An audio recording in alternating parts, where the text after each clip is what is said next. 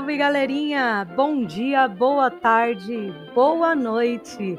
Seja onde você estiver neste exato momento, eu fico muito feliz que esteja aqui conosco, porque hoje vamos começar mais um episódio do Papo de História. Isso aí, galera! Gente, para começar, para falar sobre isso, eu quero primeiramente agradecer a galera aí que tem assistido, que tem acompanhado, assistido, ouvido os episódios, acompanhado, seja por qual lugar for aí. Eu vejo aí através do da, das plataformas, percebo aí que tanto Anchor, Spotify, em, entre outros aplicativos, tem pessoas ouvindo e da localização geográfica aí, grande parte aí do Brasil. Agradeço muito nosso querido Brasil, mas também tem grandes ouvintes aí, gente, dos Estados Unidos, Suíça, Japão e agora Espanha também. Muito obrigado a essa galera que está acompanhando o nosso podcast aí do Papo de História. Valeu, valeu, valeu mesmo, tudo bem?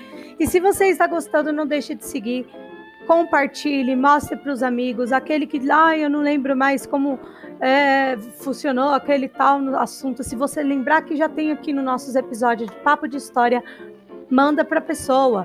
E também não deixe de colocar aí as sugestões de outros assuntos que também podemos aí gravar no nosso Papo de História, beleza? Então vamos lá, gente. No nosso último episódio, né, falamos aí um pouquinho sobre a questão do, dos católicos e protestantes na Irlanda, aquele, aquele movimento de tensão entre um e outro, né, por conta de religião, que esses conflitos que sempre continua. E no episódio de hoje aí, nós falaremos ainda um pouquinho também sobre a, alguns conflitos que sempre aconteciam em diversos, diversas localizações do mundo, mas em especial vamos voltar a falar um pouquinho do continente ali, do, do continente não, do Oriente Médio. Tudo bem? Porque nós falaremos agora da Primavera Árabe. É isso aí, vamos começar? Gente, então vamos lá, gente. Primavera Árabe. É, só para dar uma recapitulada, na Primavera para a gente falar da primavera, primavera Árabe, é preciso a gente retornar um dos episódios que falamos algum tempo atrás sobre a globalização, né? Porque graças à globalização, é, o movimento de pessoas, a circulação de informações acontece, acontece super, né, bem mais rápido, né? Super é, agilizante, como diz meu priminho que falou esses dias comigo. É muito agilizante. Aí eu perguntei: o que é agilizante? Ele, você não sabe o que é agilizante, Mayara? E aí ele foi que me explicou que o agilizante é quando você é muito rápido.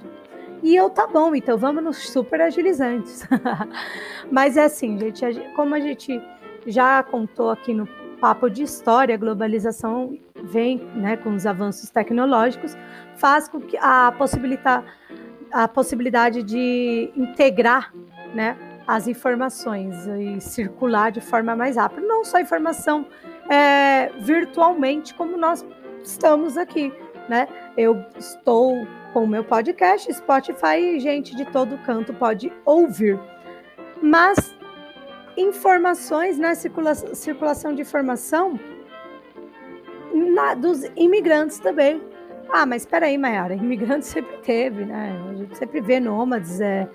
ou, por exemplo, quando africanos vieram para o América, para o Brasil. Não, não, não é isso que queremos dizer, mas um pouco mais rápido a informação, né? Junto com a internet. A questão de informação, a gente hoje consegue comprar uma coisa é, distante, né? Comprar coisas de outro país e chega rapidamente, com a ajuda aí também não só mais de navio como antigamente, hoje a gente tem avião, né? Tem outros meios de transporte que faz o movimento e a circulação ser super rápida, né? Isso faz parte da globalização. No início, então, para falando, para entrar no assunto do nosso episódio, no início da década de 2010 é o assunto de hoje, ou seja, menos de 10 anos atrás, é, as redes sociais ela vai entrar com um papel muito essencial para vários movimentos no mundo inteiro. E esses movimentos, um deles é os protestos, né? Que, que por exemplo, tem é, nessa região do Oriente Médio, conhecido como a Primavera Árabe. Se você pesquisar o que, que é a Primavera Árabe, né? Ela recebe esse nome por, por uma alusão à Primavera de Praga, que, é, que tinha um movimento é, nesse período da primavera lá em Praga, que ocorreu na Tchecoslováquia em 1968, e aí acaba né, buscando instituir reformas democráticas no país. Né?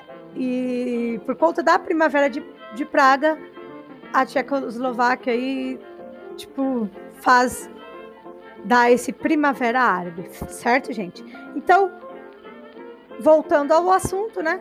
Essa primavera árabe fica conhecida, então, por conta de protestos, né? E de governos é, democráticos que ocorriam no Oriente Médio e no norte da África, tá? Embora a população de cada país ele tivesse motivos particulares, né, para fazer os seus protestos, a gente pode dizer aí que o povo árabe acaba mobilizando contra a repressão contra a negligência e a corrupção que seus governos tinham. E essas manifestações acontecem em uma maneira de efeito dominó, né? Porque começa em um país, que foi na Tunísia, em 2010, e graças às redes sociais, isso acaba passando rapidamente, né? Imediatamente, até então, por conta da, da mídia, rapidamente isso se espalha por várias regiões do mundo as redes sociais, em minutos, as pessoas acabam sabendo, né? Porque os que estão ali na Tunísia divulgam as difíceis condições que estavam vivendo ali no momento. E eles estavam falando: nós estamos organizando manifestações na rua, nós estamos mobilizando principalmente a população mais jovem. E aí, países como a Tunísia, como o Egito e a Líbia, esses antigos governos acabam sendo é, depostos, tudo bem? É, então tudo começa aí com a Tunísia, tá, gente? E aí por isso que a gente fala do efeito dominó, porque acaba inspirando outros países, tá? É, alguns também, aí eu falei da Tunísia, Egito e Líbia, que os antigos governos são depostos, e em outros, como por exemplo Marrocos e Jordânia, eles acabam impondo reformas na monarquia, né? Porque ainda até então ainda existia. No entanto, apenas só a Tunísia que houve uma efetiva transição para um governo democrático, de fato, tá, gente? Nos outros países, apesar das violentas disputas, né, pelo poder, com tanta guerra civil e principalmente a repressão aos protestos, né, ficou aí meio parado, não teve tanta resolução. No Iêmen, por exemplo, o Al-Qaeda, que a gente já falou várias vezes aqui, ele acaba aproveitando essa instabilidade política da, que causa né, da, da, pela Primavera Árabe e ele promove então ataques nas, em, em cidades que grande maioria era dos xiitas.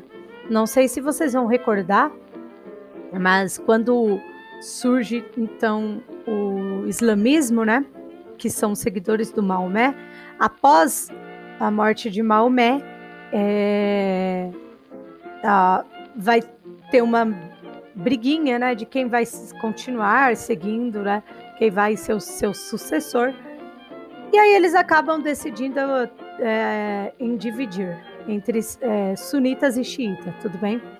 Primavera Árabe, então, acaba atacando cidades xiitas, tá?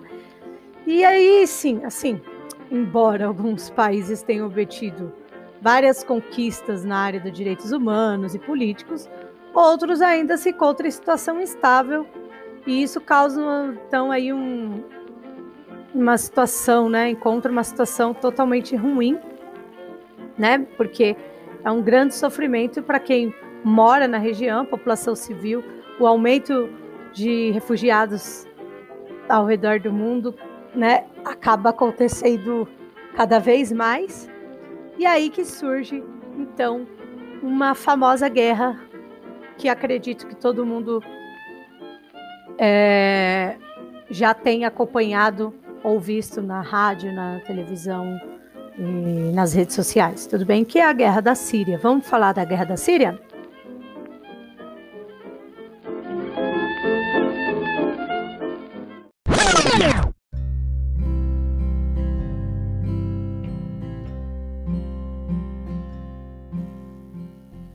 Guerra da Síria, gente. Então, assim, é, esses conflitos da Síria, a gente sabe que tem forças do governo Bashar al-Assad desde 2000, tá? Esses manifestantes da Primavera Árabe acaba é, sendo grande, né? Foi um tamanho que foi tão grande, né? Uh, o número de manifestantes que eles transformaram então em uma guerra civil, tá? E aí no ano de 2011, há nove anos atrás, tropas do governo acabam utilizando armas químicas contra os rebeldes, é, fazendo né, que tivesse morte de centenas de pessoas. Eles aproveitam do conflito e tem aí vem o grupo terrorista do Estado Islâmico que toma o poder de várias regiões do país e acaba buscando instaurar um califado é, já, já expliquei vários episódios, mas volto a explicar, né? Desses califados são os sucessores, aqueles que tenham que são governantes e que tentam continuar passando né, a palavra de, de Maomé. Tudo bem? A situação do país ela vai ficando mais grave, tá, gente? Porque os Estados Unidos, a Rússia, a Irã e a Arábia Saudita acabam financiando cada um né, dos lados envolvidos dos conflitos de acordo com os interesses deles, tá? Então é importante dizer isso. Então vai ficar mais grave com essas intervenções aí desses países, tá? E assim, gente, tantas tropas do Bashar al-Assad como dos opositores, eles se juntaram na organização Exército Síria Livre, acabam recebendo armamento, treinamento e condições de prolongar a guerra. E em razão desses conflitos, milhares de civis deixam a Síria e acabam buscando né, refúgios aí por países vizinhos, como por exemplo a Turquia e o Líbano. Alguns se arriscam então em umas viagens mais precárias pelo mar Mediterrâneo para tentar chegar na Europa, né? A gente sabe que se pensar no mapa, né? Pensa aí, ou se vocês estiverem perto de um mapa, acompanhem que vocês verão o norte da África e do Oriente Médio tem o Mar Mediterrâneo que tem que dá acesso à Europa muito fácil, né? Não, é rápido, tá? Então, é, segundo um observatório do Sírio dos Direitos Humanos, até o início de 2020, né, no início deste ano que nós estamos, pelo menos que estamos gravando o podcast, pelo menos aí cerca de 384 mil pessoas já morreram devido a essa guerra, tá? A ONU acredita que foi 11 milhões de sírios, quase a metade da população, gente, que tenham se deslocado para qualquer outra região do país ou para fora dele, tentando aí buscar um refúgio, né? Fugir da guerra, certo?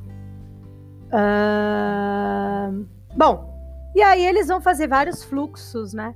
Por exemplo, no ano de 2015, cerca de 800 mil pessoas entraram ilegalmente na Europa. A origem dessas pessoas é da Síria, do Afeganistão e a Somália. A Turquia também registra muitos refugiados, que é por cerca de 2,9 milhões de pessoas, que vêm da, da Síria também. E esses países passam por conflitos internos e sérios problemas econômicos. E aí, por isso, a população vai buscar um refúgio, segurança para não morrer de fome em outros países aí europeus. Tudo bem? Também a gente pode comentar isso um pouco antes de 2002, o Canadá é, ele publica, né, no país um ato de proteção ao imigrante e refugiado que permite, então, a entrada de no país de qualquer pessoa que se autodeclarar refugiado. Então, uma forma de proteção mesmo, né?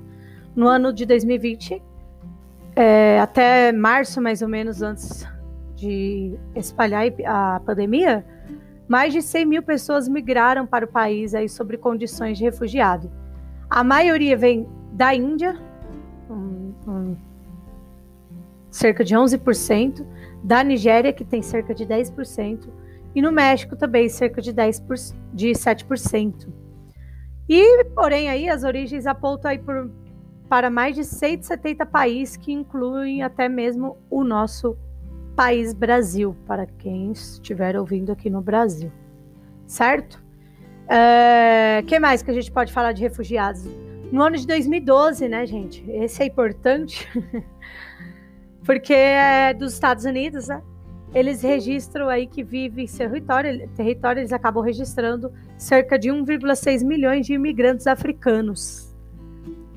E de, desses 1,6 é, milhões, 82% são refugiados, tá, gente? Por conta de conflitos étnicos, por conta das guerras civis. É um movimento migratório que acontece durante o século XXI e a maioria dos refugiados são provenientes aí dos países como Gana, Nigéria, Egito, Etiópia, Somália e Quênia, certo? Então é importante falar disso, né? Dos Estados Unidos. Acontece também é, em outros lugares, né? Por exemplo, na República Popular de Bangladesh, que está no maior campo de refugiados do mundo. Tem aí cerca de 800, 860 mil pessoas, que a maioria vem do país vizinho, que é a República da União de Myanmar. A maioria são de etnias. eu não sei se eu vou falar certo, se, me desculpa, né? Mas é. Eu trouxe a colinha, mas eu não sei direito se, é, se, se fala assim, né? Rohingya e busca então um refúgio aí para sofrer por sofrer essas perseguições políticas no país de origem. No ano de 2002, os conflitos de Myanmar causaram a morte de 140 mil pessoas. Gente, é punk. e aí a gente registra também, ainda no ano de 2020, isso está bem recente, quem mora no Brasil sabe, que nosso vizinho, né, a Venezuela, a gente registra aí no Brasil, no primeiro semestre aqui do nos, até junho, de 2020 foi registrado cerca de 2.500 venezuelanos vivendo no Brasil. É, cerca de 170 mil entraram né, pedindo asilo político. E a previsão é de que ainda no fim deste ano, né, a gente já está chegando aí, já, já passamos da metade de novembro, então estamos no final do ano eles acreditam que ainda cerca aí de 350 mil venezuelanos possam vir para terras brasileiras fugindo das tensões políticas que acontece lá.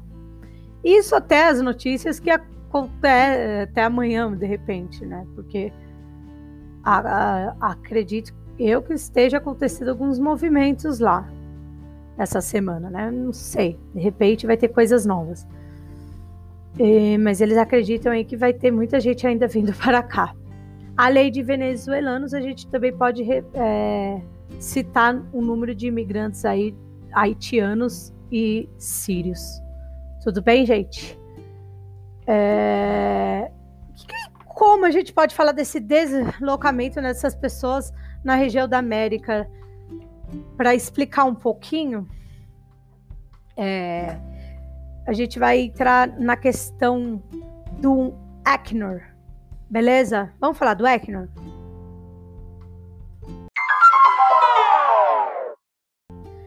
Então, assim, gente, é. O Alto Comissariado das Nações Unidas para Refugi... Refugiados, que é o ECNOR, atualmente né, registra cerca de 26 milhões de pessoas refugiadas ao redor do mundo. 26 milhões. Refugiados são pessoas, então, gente, para né, quem não entendeu ainda, são pessoas que saem dos seus países fugindo. Mas eles estão fugindo de guerra, das perseguições religiosas, étnicas e estão em busca de proteção em qualquer outro lugar. No entanto, gente, existem movimentos pop populacionais que não são motivados por guerra, por exemplo, os desastres naturais, as instabilidades políticas e o desemprego. No caso que a gente veio aqui da América Latina, a maioria de imigrantes são de parte da, dos venezuelanos, venezuelanos. Né? Por quê? O país está vivendo uma crise desde 2014. Teve a desvalorização do petróleo, que era uma das maiores riquezas do país. Um dos principais produtos que eles tinham eram petróleo, tá, gente? E a, repressão que eles estão vivendo do, do Nicolás Maduro faz então aí a, a, com que venha o desa, desabastecimento né, e os bocoites internacionais ao país. Tem muitos, vários países. Quem é brasileiro sabe, acompanha bem como é que tem bocote sobre a Venezuela e junto também aí com alguns outros presidentes de outros países também vão fazer boicote. E aí o país vai levar cerca de 4 milhões de venezuelanos a buscar melhores condições de vida em, em alguns outros países. E de acordo então com a Ecnor, até 2019, mais ou menos 85 mil venezuelanos pediram asilo aqui no Brasil. Até 2019. Nem falei que o de 2020 eu já contei, né? E outro fluxo, fluxo migratório também que foi bem mais intenso, né? Foi a direção dos Estados Unidos. São milhares de pessoas que partem de países da América Central, inclusive do México, e eles tentam a, acesso à fronteira dos Estados Unidos com, a, com o México, né? Através do, do, do México, de forma clandestina. E aí, busca, a ideia deles é buscar uma condição melhor de vida essas pessoas acabam se arriscando em botes e longas marchas no deserto para entrar de maneira ilegal nos Estados Unidos. Na região ali do Arizona, por exemplo, que é a fronteira né, do estado, já existe, já sempre existiu uma cerca né, em alguma dessas regiões do México e Estados Unidos, que faz a fronteira com os dois países. Mas o presidente atual até dezembro, Donald, Donald Trump, ele se elege né, em 2016 e a promessa dele era construir um grande muro separando os dois países para não deixar nenhuma imigração né, no país. E ele cumpriu com a promessa, tá? E aí a gente faz aquela pergunta, né? Tipo, mesmo com o aumento de circulação de pessoas e serviços que possibilita, né, através da globalização, Existem então essas barreiras de desloca deslocamento de pessoas, mesmo quando esses deslocamentos é motivado por questões de sobrevivência, né? Aí a gente para para pensar, eu questiono vocês. Por que ainda há barreiras entre grupos e nações, mesmo em um período tão globalizado, né, gente? Isso é uma pergunta que eu deixo aí question questionário assim para pensar. Tudo bem? E assim, gente, a gente termina o nosso episódio é, para encerrar um pouquinho aí da, da parte do mundo contemporâneo. E agradeço se você gostou, compartilhe, passe por próximo aí. Não deixe de avisar para o colega que nós temos vários assuntos contemporâneos. Se alguém tem dúvida ou não entende sobre algumas guerras, o que vê na televisão, etc. Tudo bem? E assim, gente, ficamos por aqui. No próximo episódio teremos, teremos aí uma novidade. Vou trazer então um convidado para falar um pouquinho do nosso Brasil, um pouco aí pós-ditadura militar. Tudo bem? Beijo aí para vocês. Não deixe de compartilhar, siga, curta e vamos para o próximo aí episódio com papo de história. Valeu, até!